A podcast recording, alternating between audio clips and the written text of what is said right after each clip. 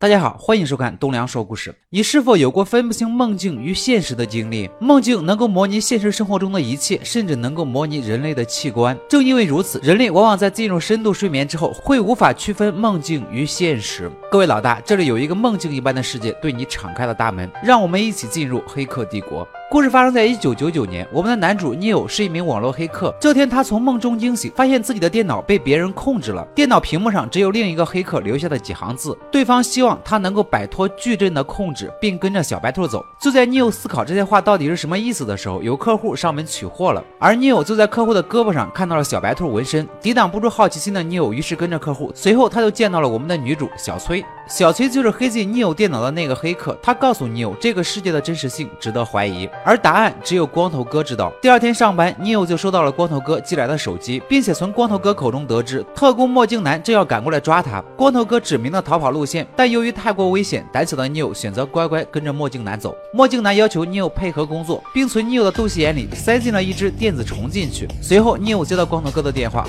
光头哥希望能和 Neil 见面，于是就派了小崔去接他。小崔帮忙取出了 Neil 肚子里的电子虫之后，带着他来到了一个隐秘的地方，而光头哥就在这里等着他。光头哥在一系列嘘寒问暖之后，掏出红蓝两颗药，并告诉 Neil，想要知道真相就吃红色，想要继续做梦就吃蓝色。才短短一天时间里，光头哥就几次帮助 Neil 成功脱险，他自然对真相产生了巨大的好奇心，于是选择了代表真相的红色药丸。一转眼，Neil 在真实的世界里苏醒了，他发现自己睡在一个培养基内，而身边还有数之不尽的其他培养基。此时的 New 依旧云里雾里，还不知道自己发生了什么事，就被光头哥团队的人救走了。他被安置在一个飞船中，每天都做各种针灸来唤醒沉睡已久的肌肉。终于女友可以自由活动了。他问光头哥这一切到底是怎么回事，而光头哥的回答使他震惊。原来，在公元二一九九年，机器人揭竿而起，控制了地球。机器人用高科技种植人类，让人类在培养基中一边生存一边做梦，从而达到利用人体为电脑供电的目的。而所谓的矩阵，就是电脑为人类设计出来的一个虚假世界。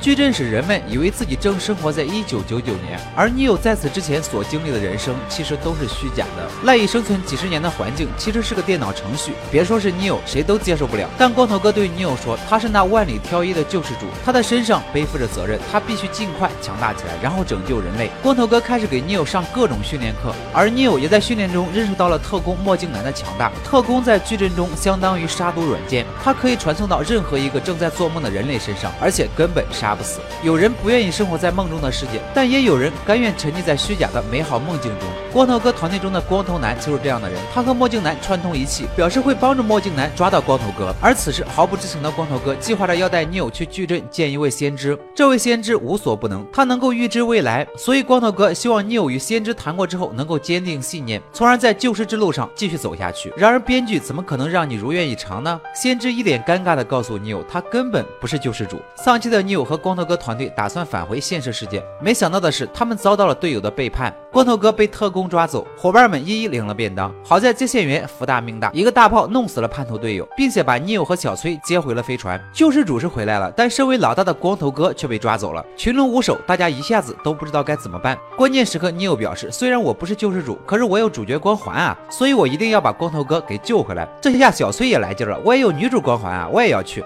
然后二人就带上了一大堆装备出发了。另一边，墨镜男正在严刑逼供，然而光头哥任凭他如何威逼利诱，就是不屈服。墨镜男没有办法，只好告诉光头哥实情。原来墨镜男作为杀毒软件，对于矩阵这个世界早就厌恶透顶。他只希望能够像光头哥团队的成员一样，能够去到人类基地取得自由。说话间，Neo 和小崔就来到了特工大楼的楼下，两人戴着墨镜，掀开黑色大衣，就开始秀各种武器和枪支。在一系列秀装备、秀功夫的打架斗殴之后，他们的装备都用完了，警卫也都嗝屁了。Neo 和小崔偷偷买了个外挂，直接开个飞机到囚禁光头哥的那层楼，架起飞机上的大杀器，一个劲儿的对着室内疯狂扫射。说实话，这样一通乱扫，你就不怕伤到光头哥？然而事实就是，他们真的没有伤到光头哥。不仅如此，光头哥听到基友来救自己了，瞬间挣脱了几分钟前死活挣不开的锁链，飞奔到 Neo 的怀抱。墨镜男怒了，一枪打中了飞机的油箱，小崔只能被迫降在大楼楼顶。三人撒腿就跑，跟着指示，终于找到了一个电话亭。光头哥先走了，小崔紧随其后。然而 Neo 要走的时候，电话却被传送过来的墨镜男打烂了。两人开始各种秀功夫，Neo 打了半天，发现自己的外挂不管用，于是撒腿就跑。另一边，光头哥团队的飞船遭到了乌贼机器人的袭击，所有人都在等着 Neo 传送回来。但是在矩阵中，Neil 被墨镜男开枪打死了。悲痛欲绝的小崔对着 Neil 表白，这一顿表白的效果比外挂还要厉害。本来已经断气的 Neil 瞬间复活，只用一只手就灭掉了墨镜男和其他特工。随后他迅速传回飞船，与小崔拥吻在一起。不得不说，这个外挂实在太厉害了。和他比起来，主角光环简直什么都不是啊！故事的最后，尼欧打了个电话，理直气壮地对巨人说，他会告诉所有沉睡在梦中的人一切真相。这就是吃过果的宣战啊！人类和机器人的大战一触即发。不得不说，这部1999年的电影充分地描绘了许多和当今世界重合的现象。在科技日益进步的今天，人类已经连吃喝都离不开科技产品。人工智能已经开始被广泛运用到日常生活之中。也许未来的某一天，机器人真的会揭竿而起。到时候，你是愿意继续做梦，还是勇于奋起抗争？别急，电影结束了，故事还远没有结束。欲知后事如何，请看下回分解。